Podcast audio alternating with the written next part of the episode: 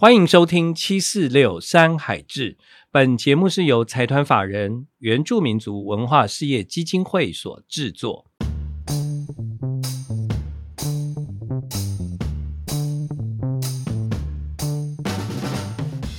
七四六代表的是台湾原住民族的部落总数，在这座被山谷、海洋环绕的岛屿，我们以山海为家，以土地为根。我们从原住民族音乐出发，与世界分享大小事。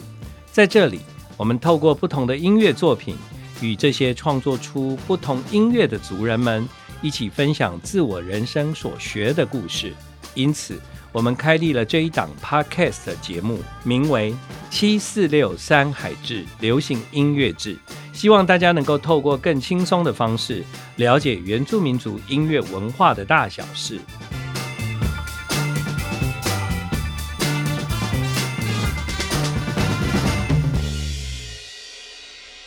原住民族音乐呢是台湾重要的文化资产，而原住民独特的美声现在已经传遍世界。今天我们要邀请到的大来宾，他不但是引领了台湾非流行音乐界迈向国际的重要推手，更是一位深耕原住民族音乐多年，同时也是勇于向外尝试。向内探索的音乐创作者，其实呢，今天呢，呃，来宾来到现场，大家好像都蛮兴奋的，对不对？对，对，久仰，我们的人生一定都买过 蜂巢的作品，没错。对，欢迎创办人解梦大叔杨锦聪杨总。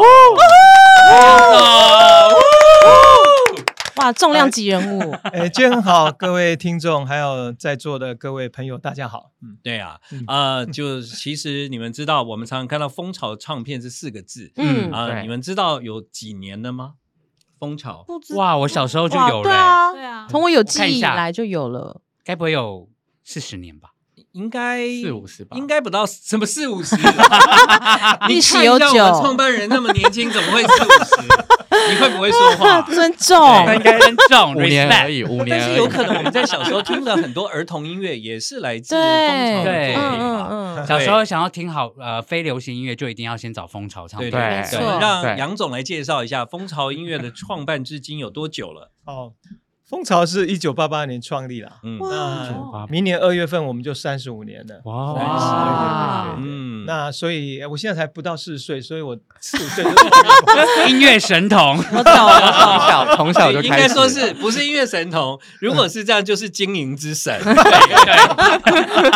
对对我最佩服的呢是啊，以前我们买一些专辑都一定要到唱片行嘛，对，但是呢，其实他们啊就是很很生活化，嗯，可能我在逛百货。公司可能我在一些文化古迹，可能我在书店啊，我都可以随时看到蜂巢的作品。对，我都机场跟五星级饭店，我都记得就是会听觉哦，这音乐很好听，然后抬头一看，那个店家的柜台就是写嗯，音乐提供蜂巢音乐。对对对对，所以它其实呢，对我们台湾人来说呢，是非常在我们生活里面的一个发行了。嗯嗯，对。但是呢，我们今天主要来聊到原住民的部分，为什么要邀请杨总呢？因为我认为杨总哦，其实啊，他们在蜂巢音乐是。从一开始原住民的声音的录音跟采集，嗯，对，到一直后来，其实帮助很多原住民的创作者写新歌啊，或者是推出他们的专辑，或者是让他们一样是向外啊表现自己的文化，对内探索自己的生命。对我觉得这些歌手也都具有这样的特质，所以就会在蜂巢诞生这样。所以杨总可以跟我们聊一下，您跟这个原住民之间的这个关系，还有那个时候的合作是从哪里开始？嗯哦，其实蜂巢在一九八八年开始创立哦，一开始是做比较是一些演奏音乐嘛，嗯。嗯，那我是应该在一九九零年的时候，透过朋友介绍认识的吴荣顺老师，嗯。他当时是北医大的一个讲师，但是他已经在部落里面开始做一些采集，那他那时候跟我说，台湾有很多很棒的声音，哎，你有没有兴趣？那因为蜂巢曾经在创业的时候。负债了五六百万，哈，好不容易爬起来。嗯，那当吴老师讲这个很多美妙的声音音乐在山里面，在在部落里面，我听起来第一个感觉是觉得说，嗯，因为我不熟悉，对，虽然我我认识了很多古典音乐，我也做很多的国乐哈，嗯，但是就是没有没有所谓台湾的声音是什么，是。哈。但是我有一个直觉说，哎，这应该不太赚钱。第一个老师讲，第一个我并没有太大的兴趣，是。后来反而是吴荣顺老师一直跟我描述那个听音乐的感动跟热情，我后来就做了一个决定，我说。那我总要下去看一看嘛。对对对。好，奥布老师就安排了一次到南投信义乡的布隆族之旅。嗯。然后那一天傍晚，就是在一个那个哇，这个怎么讲？他们的丢点了哈。对对。然后一群八九个布隆族老人，然后走出来，然后围成一圈，那个大赤脚，然后彼此环抱着腰，然后在我面前就开始唱起了。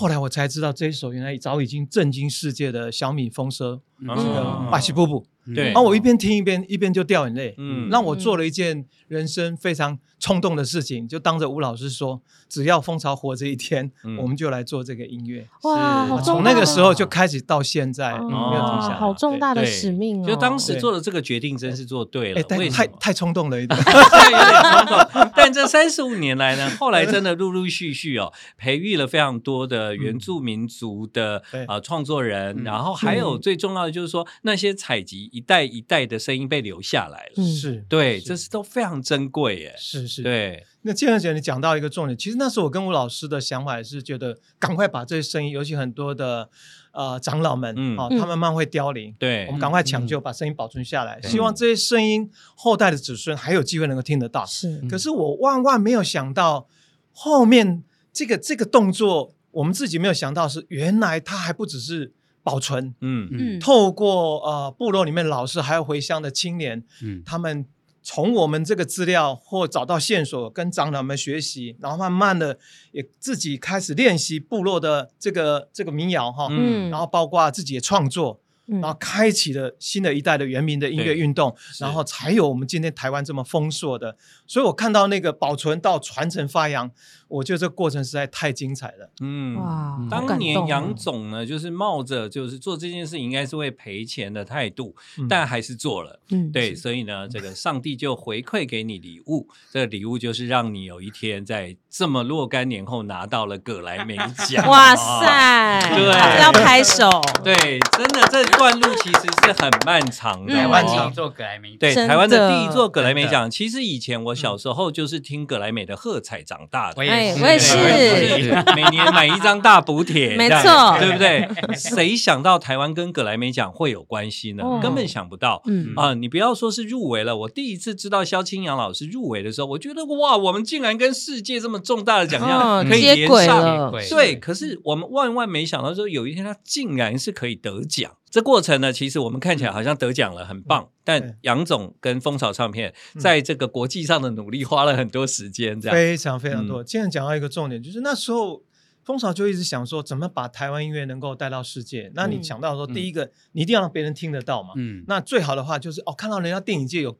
奥斯卡，嗯嗯，那就有很多人就会报奥斯卡嘛。如果奥斯卡能够入围得奖，你就你的影响力跟知名就增加很多。所以就抱着这样简单念头，然后就傻傻到美国成立办事处，然后真的就开始每年开始走上这个报名哈。嗯，那总整走了十年，十年，十年共估哦，完全是。石沉大海，是连入围都没有，入围都没有。然后你慢慢慢慢，你才去了解哦，原来格莱美的机制跟我们台湾或是我们一般所认为的奖项是差距是非常大的。嗯，然后你从从里面开始学习，然后开始去努力，然后要结交人脉，然后宣传推广，才慢慢由刚刚建恒说的，在二零零五年，我们终于有第一张萧晴阳的这个。啊，我们那个飘舞手风琴，王慧萌的演奏专辑入围了格莱美奖。对，哇，所以得奖还是需要有公关行为的。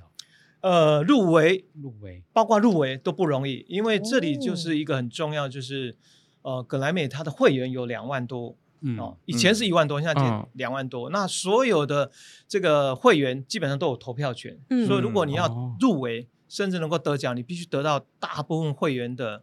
认可支持，对，所以我觉得不是公关行为，而是应该说你要有宣传。为什么呢？因为其实你看哦，我们台湾现在知道要报格莱美奖了，难道别的国家不知道吗？当然也知道。所以呢，美国光是它的发行跟它的市场就这么大，嗯，对不对？所以每年报名格莱美奖的作品数实在太多，对，评审怎么听，评审怎么看？所以呢，你有适度的宣传会加深印象。这一点可能前十年的共估是因为我们都傻。傻的做，嗯，是。对，然后有了办事处，然后但是就不懂得行销手法，这样。没错，对，慢慢别人也不知道蜂巢音乐是什么，对啊，那你透过有机会去参展，还有包括递名片，还有寄 CD 给他们，他也慢慢会知道这一家公司，对对对，所以这是一条很漫长的路，你想想看。你十年都没有入围，那个时候杨总还要继续报吗？当然继续报啊！你看。我这是打死不退的啊！对啊，你知道我跑马拉松，要我们早就想，哎，我看哈，对啊，第三年我就觉得，哎，我可以回回台湾了，而且这个没有机会，这个 钱应该也砸很多吧？对啊，应该是十年，对啊，对啊，对啊。但蜂巢就一直就本着信念，就有理想，但也有现实。那我们就也把另外一面，就像刚刚讲的，比如说做开始做原民乐，确实是不赚钱，但蜂巢有赚钱的东西嘛？那我们可以用赚。钱来养不赚钱的，嗯，那美国办事处除了报格莱美，他也在推广蜂巢其他音乐，卖到其他有赚到一些钱，所以这样一直投入就对了，嗯，哦，对，所以那个刚刚是不是也讲到一个重点？如果你在美国没有设公司，你不能报名吗？呃，没错，哦，哦，其实基本上应该设公司，但那么啊，现在的机制说，因为。我们蜂巢在美国等于是也是有会员资格，是是。那所以格莱美报名机制是你第一个你就是要有会员资格，嗯，或是由会员来推荐。哦，好，所以呢，这个知道了吧？哈，第一个步骤就是你没有走到那一步，你就是连报名都不行。没错，对，一般人要报名，你如果不是会员，你根本没办法报名。没错，那个会员资格是怎么？哦，会员资格的话，一个就是像美国当地，他们就是音乐圈的人士，他们可以登记。啊。如果像我们属于国外的话，像如果你有入围的资格，比如说萧清扬，嗯，或者去啊，我们今年拿到格莱美奖的李正汉跟余威，哈，嗯。啊，蜂巢音乐本身，我们都有会员的资格。所以董事长是没有资格，是只有那一个得奖，对得奖的或入围，入围就就有，就是你的作品曾经入围，但他可能是代表公司入围，公司就有一票，对，公司也有一票，对对。所以这两万多的会员里面有北美的这些当地的音乐人，也有海外的音乐人，而且北美的音乐人是占多数。所以刚刚建仁讲了，其实他们有他们自己喜欢的音乐跟文化啊，你从一个外来的，尤其是来自台湾。其实，比如说，你看，即使是国外的非洲，对他们来讲是不是很熟悉？嗯，因为非洲音乐很重要嘛。对，印度是不是很熟悉？对，印度的音乐。还有另外一个就是南美洲的。嗯，好，那么现在的南美洲那种音乐，拉丁音乐，嗯，对。那你从东方，从台湾或者日本、韩国，老实讲，除了那个韩国的那个 BTS，对他们现在每年都是入围，他已经进入主流的，啊，所以，表示美国人完全接受。那我觉得我们东方的音乐，或是这种我们这个还要打入，我觉得还有很长的一段路要走。是没错。那其实呢，呃，从王彦萌漂浮手风琴啊，是之后，那虽然常常入围，但是哎。又开始走上一条孤独的路，只有入围不得奖这样。你有没有曾经想过，是是不是因为我们真的是东方，来自台湾，所以呢，是不是我们真的就是在这个奖项里面是蛮边缘的这样？没错，嗯，它主要边缘来自于说那个机制是，你想，比如说这个评审两万个人里面，嗯，他如果今天有五张专辑，他去选，他一定会优先选他熟悉的。对，其实我常常会喜欢举例说，你看马友友只要。报名葛莱美，他一定得。你看他也是华人，就是因为他的知名度很高，对，他内容又有一定的水平，对，所以他的得奖几率几乎几乎百分之百。嗯。哦，然后所以说还有一个就是你可以从葛莱美，他想鼓励的，他不是想他鼓励是你在这张专辑你表现出的你的影响力，嗯，所以有这么多人投你票，就表示你的影响力要够。对，那我们来自台湾，其实本身就。一个他们不熟悉，再像我们的音乐类型，他们也不一定了解。嗯，那很多的面因素，所以我才才想说，只要能够入围，老实讲，就已经阿弥陀佛，觉得 相当了不起，真的。啊，能够得奖，那当然是对蜂巢音乐，就是只要蜂巢活着一天哈，我只要在蜂巢一天，我要继续报，可能报，比如说报三十年、五十年啊，心目中总是希望有机会能够再拿下史上的第一座。音乐奖项，对。哇，这个目标，因为到目前为止，我们都是那个装帧设计了，包装的奖项，对。不过今年的八哥浪得奖，对你来讲是意外吗？绝对是个意外，嗯，因为他是晚上大概好像是凌晨公布嘛，那时候我在睡觉，所以早上一打开手机。突然收到短信说 恭喜啊，这得奖！我第一个感觉，哎，第一个先捏自己一下，哎，是不是在做梦？完全错愕。对，因为我在我的脑脑子里，里面觉得说，哇，更不可能得奖，那可能还需要很长时间，还要再努力，怎么可能是得奖？后来慢慢慢来自各方面的恭喜，才慢慢接受这个事实。然后发现，哎，为什么这张能够得奖？哦，原来我慢慢找到这个原因，是这个设计。太受外国人喜欢了。嗯，你看他这张设计叫呃震撼跟余威嘛，哈，我觉得他们年轻、敢勇于突破跟创新，他们把台湾东部的哈山海对。跟人唱歌的意象啊，整个结合在那个画面，所以你看到这个画面。你就听到好像来自那个这块土地的声音，音乐是那么的那么容易了解，是，所以我觉得老外可能看了他马上说啊，我我喜欢，对，那喜欢他就会投他一票。呀。所以其实真的好像是这样子，没错。因为呢，这张专辑我刚拿到的时候呢，啊，其实他并还没有入围葛莱美奖哦，只是我那时候拿到的时候，我就跟吉董说，哎，我看到这封面，我就听到在唱歌了，哎，对 我那时候就讲了这句话，这个设计怎么这么好？而且它它是一个很立体的设计，你摸得到台湾的山，你感受到太平洋，对，你打开就有从这山谷跟海洋来的声音。我觉得这一次之所以可以成功得奖，虽然对我们来说以前觉得遥不可及，我们也认为台湾可能就是很边缘，但现在事实证明，只要作品够好，还是有机会被看见。没错，我也是从这个例子我就知道说，那以此类推。如果我们音乐要得奖的话，我们怎么在音乐上，你一定要让他们听起来就会觉得说，哦，他很喜欢，很了解，嗯，然后他也深深的为这个音乐着迷，嗯，这个一定是我们要努力的方向。是是是，对。啊，你看那个杨总啊，在颁奖典礼那一天还可以安心睡着，你就知道 他完全不抱任何得奖的希望，非常的佛系，对，应该也是入围而已吧？对。啊，就啊，我可以安心睡了。那我想问一下，有奖金吗？呃，奖金你指的是格莱美那边吗？格莱美那没有啦，有有一张奖状跟讲座已经是很棒的了。对，而且啊，格莱美的规定是很多的。就比方说，你收到讲座的时候呢，你你是不能随意哦，你拍一下照，你拍一下照，哎，我放在哪个地方公开展览？好像规定很多。你得奖以后，那一个讲座对他们讲是无比珍贵，是有很多规定的，对不对？没错，没错。呃，必须那个讲座你拿到之后，比如说他拍照要有一个他的标准。还有一个不能说拿来做所谓商业盈利的行为，比如说去做什么这种啊，你把它做成商品设计这些，通通不行哦。所以这也就是为什么格莱美奖难得啦，然后音乐人那么珍惜的原因了。嗯，我我问一下，刚刚说拍照有规格，是公开拍照的规格，还是说我在家里？你你如果这个照片你自己保留没关系，但是你如果是对外公开发表，其实那个拍照它其实有一些相关的规定，不是说要做展览，像我们这次呃得奖嘛哈，我们在台北流行音乐文化中心也做了一个这个奖杯啊陈列啊跟介绍，那也事先有写信跟格莱美打过招呼，他们也认同这样子，对，这些都要做一些表示说他们对这个规定是比较多一点。嗯，我我去那个美国 L A 的时候，我有去参加了他。去参观他们的葛莱美奖博物馆，嗯，对，其实葛莱美奖这个讲座，它也经过一些不同的设计，然后有了现在的样子。嗯，那那个博物馆呢，我其实很推荐大家，如果有机会可以去看看。没错，对，因为包括那些得过葛莱美奖的歌手，他们也很大方的把，包括 Michael Jackson 的造型服啊，啊，包括对，就是有很多他们很重要的一些呃，在音乐史上重要的一刻，他们都愿意在葛莱美的博物馆里面跟大家做分享。而且每一年都有格莱美奖的颁奖典礼嘛，比方说，我想要看余威跟李正翰那一段，你只要进电脑打上他们的名字，电脑就会秀出那一段颁奖典礼给你看。哇，他跟 Michael Jackson 放在一起耶！如果如果今天我想看 Michael Jackson 的表演，你只要找表演，然后 Michael Jackson 历年来 Michael Jackson 的表演，他就会。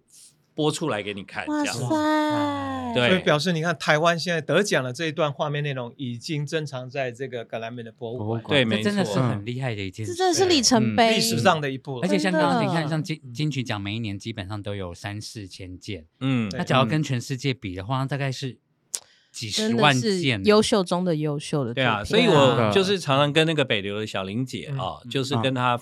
分享，我就说，我觉得我们要不要来做那个金曲奖的博物馆？啊？我想去，我想去，但这个真的是工程浩大，而且要做呃很长久。你要做的话，可能要几十年累积下来才能够。对对对，那毕竟我们也三十几届了，应该是可以来想想这件事情了。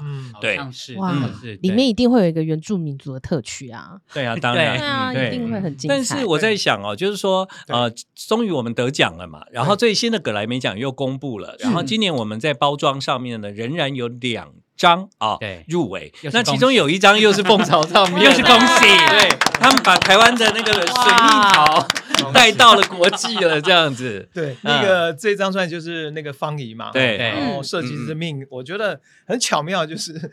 把水蜜桃，那台水蜜桃也是台湾的一种特色啊。嗯，然后它的歌曲跟水蜜桃的那种滋味啊，还有不同的节气啊，相互的一种结合故事，我觉得设计也是一样简单生活，老外看得一目了然，一看就懂。我希望明年的这个时候，杨总再来的时候，我就可以跟你说，我拿到包装的时候就闻到水蜜桃的味道，难怪会得奖。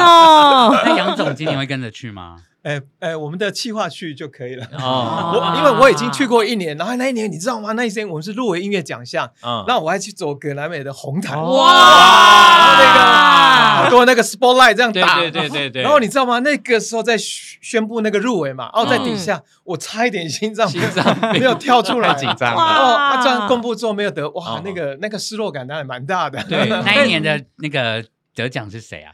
呃，那一年得奖。哎，我忘记了是什么样的啊？我们录的是那个呃，Daniel 跟。就是我们做做的那张《吹过岛屿的风》哦，《吹过岛屿的风》就是找了六届格莱美得得奖，跟 Daniel 来到台湾，然后跟台湾很优秀的东部的几位音乐人，又是原住民音乐，对对对对对对。好，其实呢，也不只是包装设计有机会了啊。如果照这个杨总的说法，我们在音乐上面，其实呢，我们只要好好的做啊，对啊，基本上被听到的那一天也是有可能。就这也是那个我们上次有机会访问到了那个。阿吉激动啊，嗯啊，他也是野心比较大，对，说哎，不要只有是包装这样，是是是，他他就一直在跟我讲说，杨聪，我们什么时候想办法来得一座金那个音乐奖项？我说好，那你就要。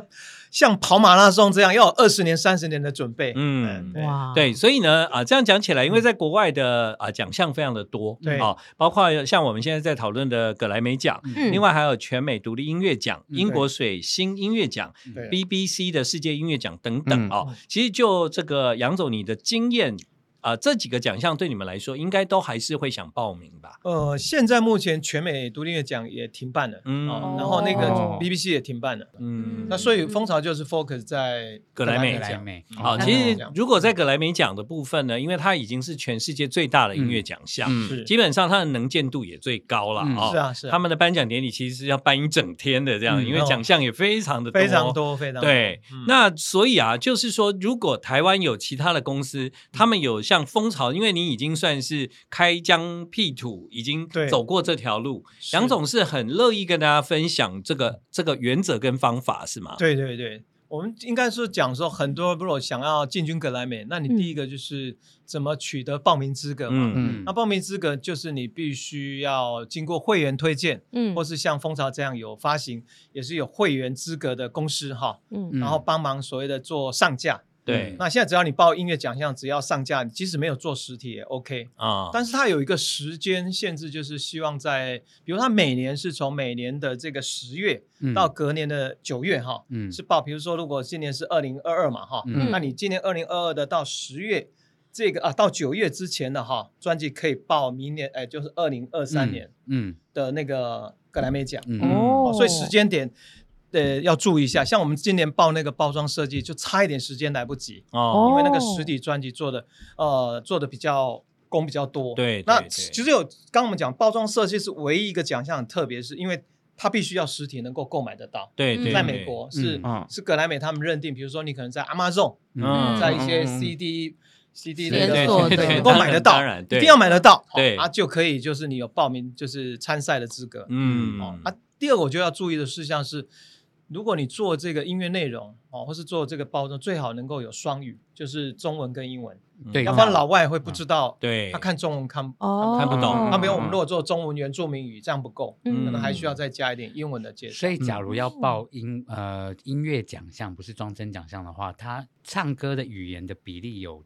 有需要去分配吗？我觉得没有关系，他没有，他导师没有，只是他们格莱美也有一个他们自己。如果你比如你想要报这个奖项是在呃，比如讲你要报这个叫流行乐，他可能觉得听完你的音乐，他觉得你这个比较适合放在世界音乐，他就把你挪过去了。哦，他会这样子挪。他们有这个权利。哎，这个跟金曲奖很不一样。金曲奖是你报什么就是什么，如果你报错了，就分数自然会降低。而且华语就一定要华语的比例。嗯嗯嗯，对对对对，他们他们没有这样。对，可是他们就因为他们后来是交给整个会员去投嘛，所以这个就我刚刚讲说，为什么在世界音乐奖项，刚刚呃你有问我说，哎为哎到底是哪哪一个人得奖？我们大概知道都通常得的都是这三个，一个是非洲的，嗯，非洲音乐家他们真的都很。除了音乐很好以外，他们在美洲的那个影响力，嗯，还有能见度也高。嗯，那另外一个就是印度音乐，嗯，印度音乐从那个拉比香卡那时候，Beatles 哈，印度音乐慢慢也成为西方里面一个很重要的。嗯，还有一个就拉丁音乐，嗯嗯，拉丁音乐在世界音乐奖项几乎，反正他们三个音乐类型几乎包办的所有我们世界音乐奖项。嗯，那我们东方的音乐要。要进入要对对，要就要怎么样？包括其实也不是只是蜂巢或是音乐人的努力，嗯，包括我们怎么创造更多让美洲地区哈这些会员他们更熟悉哦，原来来自来自台湾来自东方文化的那种底蕴，那种音乐的他们的欣赏，特别是原民的。我们原名是最丰沛、最有创作力的，能够他们也熟悉、也欣赏。是。那我刚刚讲还有一个很重要，我们能不能用他们懂得音乐语汇？可能是用不管啊，这个就是摇滚，对摇滚、电音，对各种对音乐的那种编曲编，其实他们很熟悉。但是你能唱出自己的特色，对，再加上可能是。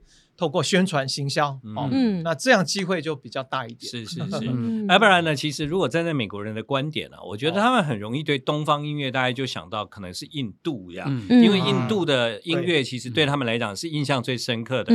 这几年呢，我觉得又出现了一个强大的对手啊！自从世界杯足球赛之后，你有没有发现中东的音乐现在越来越多了？哎，真的，对，那个主题曲每个都中东风啊，所以他们很快就被美国人熟悉了。对，没错。所以你看，透过运动，你就带出了，因为你举办了嘛，哈。嗯。如果哪一天说可能是东方，比如说台湾或哪边，哎，有办的话，那大家可能就了解，哎，台湾原民音乐也是这样子。对。我觉得这会增加对我们这音乐类型的认识。那你当然。能够入围跟得奖几率就会高很多。对，因为我们会站在一个大家已经先熟悉的基础上继续努力，而不是站在一个先让你熟悉的基础。没错。那因为蜂巢音乐从啊过去到现在三十五年，那我们今天其实很想要透过杨总跟我们分享一下，因为这我想对你来讲很难啦，手心手背都是肉嘛。对。如果你要挑选几张，就是你你挚爱的专辑，这样啊，是跟那个原住民有关的话，啊。有有哪几个作品可以跟我们分享呢？对，我就觉得建恒在问这个部分，我就问自己这三十多年来哈，呃，做这原民音乐的一路上的心路历程，那不外乎我觉得有三个一个一个阶段哦。第一个就是在做传承啊，做这个记录，嗯哦，那第二可能就是传承，第三个是发扬。那传承的部分，我想到的就是刚刚我们分享的，呃，第做第一张的专辑《布隆族》那个过程。因为听到老人们的唱歌，对，然后自己感动，会觉得说台湾竟然有这么棒的声音。那如果我不做的话，真的会对不起哈。嗯，那那种抱着那种心情做，然后做了第一张之后，那你知道就停不下来，开始周族，开始那个卢凯排湾。嗯，做完之后，后来吴老师还提出了一个更大的工程，这个工程叫平埔族的大戏。嗯，哇，建恒知道在台湾的平埔族其实有像。嘉义、台南的喜拉雅，嗯，哦，然后这个南南投的巴寨哈，还有花莲、宜兰的格马兰，嗯，那我们总共这个花了大概有三五年的时间，整理出一个大戏，总共做了六张 CD，嗯，哦，然后我还做了一件很疯狂的事情，因为当初在收录他们的时候会觉得很感动，因为这些平埔族他们几乎快消失了，很多人都不认识他们，然后做了一件事情，什么？我们希望把这六大族群啊，要会到中正纪念堂。办一个誓师大会，让他们一起对歌，所以我就我就在中正新堂把他们全部邀过来。那一年不知道花了大概几百万，搞得蜂巢差点年终奖金都发不出来。然后自己在那很高兴说：“哇，这个是台湾，这对啊。”那可做的事情还有一个事情也是很感动，是做的格满人有一天格满长老打电话给吴老师，也给蜂巢说感谢我们。我们我们想说啊，我们。这是我们自己很也心甘情愿也很开心很高兴做了这个，就他不是，我来告诉你们是我们去登记，好内政部登记格马兰为独立一族，他说他们拿出的一个最重要证证明，就是我们做的那一张《格马兰之歌》哦，我们没有想到当初做的这个保存，却反而成为格马兰族最重要的文献。对对，那个东西我们就觉得哇，真的是很很感动。嗯，虽然一样是在做唱片的发行了啊，但我想我们可以听到杨总的热情，对不对？哈啊，其实常常让他的会计捏一把冷汗。对，每天赶三点半，所以才叫创梦大快要发不出年终奖金了，你还要办活动？对对。但是呢，哎，你看哦，就是当你愿意热情的投入一件事情，你不问那个回收的时候，往往你就得到最大的礼物嘛。是，对呀，是啊。那所以呃，我我觉得刚刚这样分享，有没有几个作品？今天我们会请那个杨总特别也提出来，对啊，跟我们分享。可能你你永远不会忘记你的那个布农族的眼泪，对不对？你听到他们声音，那一张专辑已经成为啊，在蜂巢音乐非常重要的一个第一个开始。这样，嗯，对啊。那再来刚刚讲的就是平埔族大戏嘛，对。那第三个就是跟传承有关，就是太武古谣传唱。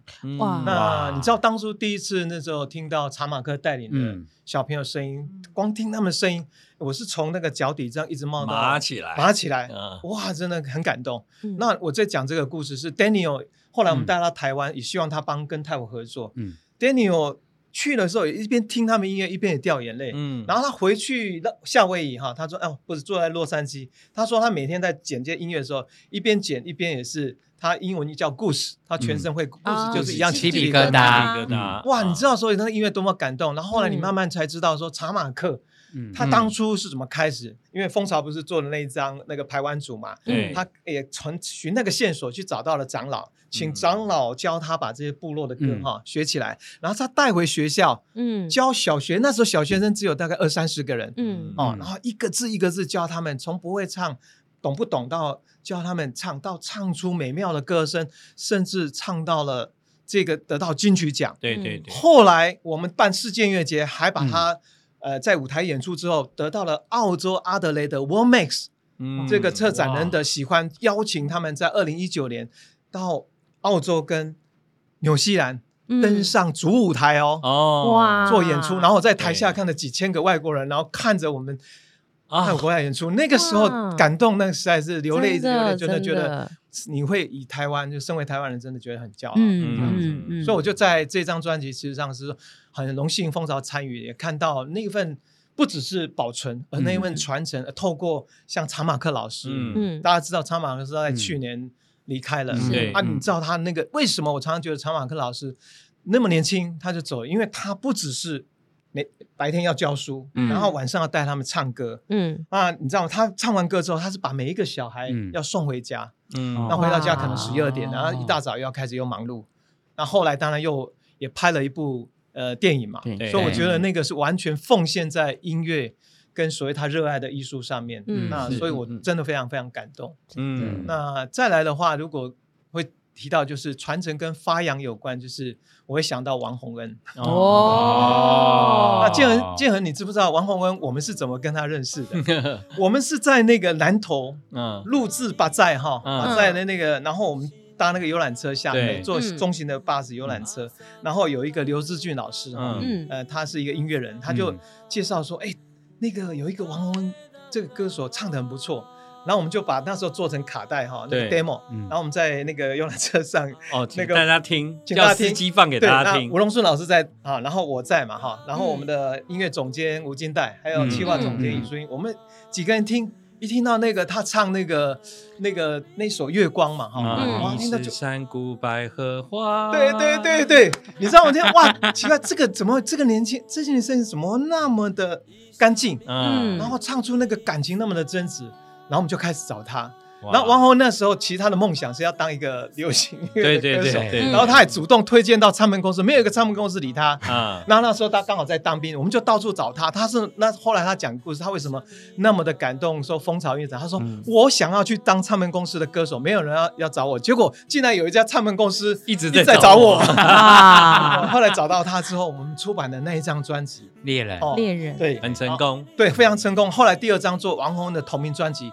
他还拿到了十大专辑的哈其中一张，也拿到金曲奖的最佳新人专辑。对对对对。后来他就开始做国语流行。对国语流行，然后做了二十年之后，现在回来又开始回来继续做主语的专辑。嗯。然后也开始跟蜂巢又再续前缘。嗯。那我觉得在洪文身上也看到那种原名就是那种生命力，然后也希望能够扩大影响力，然后当然也不忘。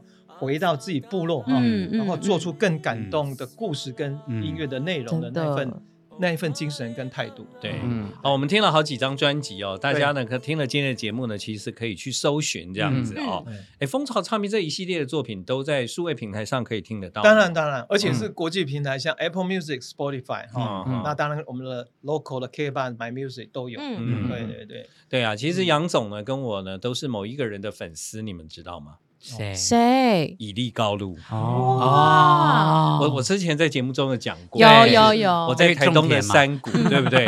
然后呢，在那个中午，然后听到以利高路的那个。音乐在山谷中播放，然后我来到夏威夷吗？就是那种感觉很很特别，这样声音是如此的好听，那也带给人有一种很轻松的心情，这样。是。那其实杨总是不是今天也想要来跟大家聊聊以利高路？对啊，以利高路这个故事，我想。我很多人也许你们听过，但我是觉得你们呃，我认识的一粒高露，在这张专辑之前哦，嗯，其实蜂巢跟他的合作就是我们有时候演出会找他，嗯，还有我们有出那个专辑里面可能某一首歌，吴金代的专辑写大自然也会邀他来唱歌。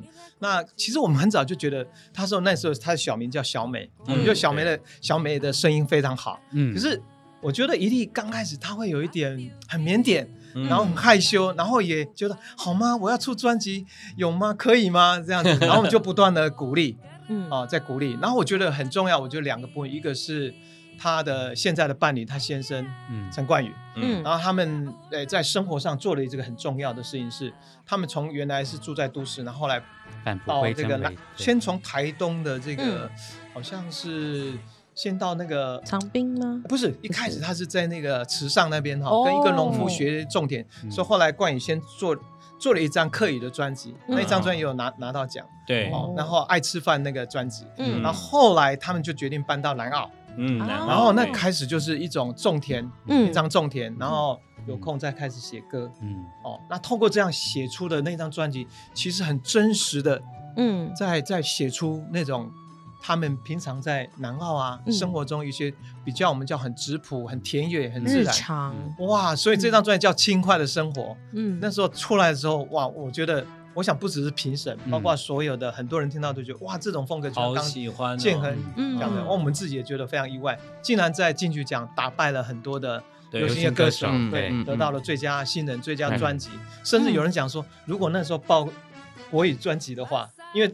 他的原语是这样，他六六首，他刚好原语多一首，然后呃那个国语是好像是五首还是四首不够，嗯，那但是我知道那一届评审都给非常大的肯定，对，不过那个时候金曲奖规定比较严格一点，对。对，现在呢在那个界限上是有越来越放松，因为音乐的创作很难用你的规定来定这样子，对对，但是我赢那时候就是因为听了这张专辑太喜欢了，我就想办法要访问以利高路，后来我就得到了一个 feedback，就是说那要等。他没有种田的时候，要等他那个农闲 农闲的时候，他才可以做访问。是，你知道那个时候他得奖的时候，你知道好多电视台都是非常非常有名的，要敲他，他都婉拒。嗯，我觉得一方面是害羞，第二个他真的是他想要好好的生活。对，而且他那时候刚好也正在。正在准备要要生产，哦，所以我们当时觉得说，很多人觉得哦，一定好可惜。你如果那个时候都上很多电视节目，你现在可能是一个 super star 铺档。可是我觉得他就是忠于他自己，对啊，他想要这样的生活，然后过过田野啊，过比较自然。那你知道他为了小孩的教育，现在不是在住在南澳，他还搬到长滨，对，更更离那个都市更远了，是啊，越来越远。然后开了一家小冰淇淋店，对对对，呃呃，叫做这个 mini。对对，哎，你怎么都知道？你有知道吗？你一定要去吃，真的做的非常原汁原味。我是粉丝了，哦，你是粉丝，对啊，冠宇哈，他是冠，主要是冠宇在操刀，哎，他就像录音一样，他非常吹吹毛求疵，品质掌控的非常好，吃过人真的是很难忘怀哦，真的哦，对。那因为呢，现在我们听到这些故事啊，就是今天听杨总讲，有没有听得津津有味？有精彩嘛？对，所以现在算是。百花齐放，苦尽甘来吗？还是你认为其实更好的是在以后？我觉得更好还在后面。嗯，就像我们刚刚讲说，如果我们要能够真的为格莱美奖能够拿到一个音乐奖项，我们还要再努力的很多。对，从音乐的内容制作嘛，嗯，还另外最重要的是，我们可不可以不是一个人或一个公司，而是全民，大家可以有一个视野。像我们是觉得。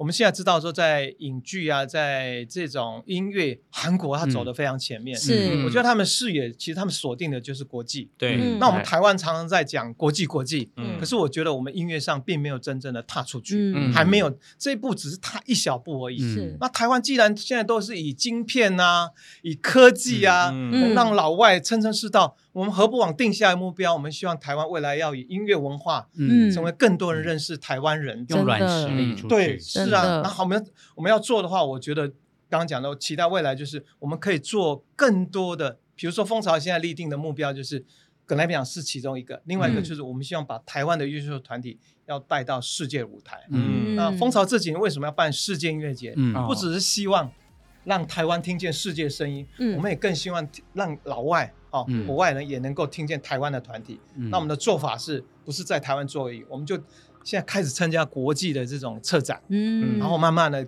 打开，像 World Mix 的，就澳洲也好，我们是欧洲也好，或加拿大，我们都一一的在接洽，嗯，希望把最好的台湾音乐团体慢慢带出去。可是我们自己的音乐人，我们要有那种就是胸怀，嗯，也抱着说我做的音乐不只是要给。台湾人听，对，我们希望能够给国际更多的几十亿的人，嗯，能够有机会来聆听这个音乐。会计又在担心，哎，蜂巢音乐的会计 还好吗？其实 他们瑟瑟发抖，他们已经在做这件事情了。因为有很多有理想的音乐人，他们也用自己的努力，正一步一步在完成那个杨总的梦想。是，就比方说呢，我们介绍过小岛大哥嗯这一个作品，也是蜂巢发行嘛，对。然后呢，他们也是串联了所有海外的一些南岛语、南岛语不同不同岛屿的歌手。对啊，我所以呢，我想未来的这个交流一定会越来越热烈，越来越有趣，这样子。对，啊，今天这个非常的谢谢杨总哦，在我们的 podcast 跟大家分享了这么多。真的，录完这些都觉得大家都你们都是活菩萨，真的，真的。台湾乐坛感谢你们。好，今天非常的谢谢杨景聪杨总来到我们的 podcast。嗯，谢谢，谢谢杨总，谢谢。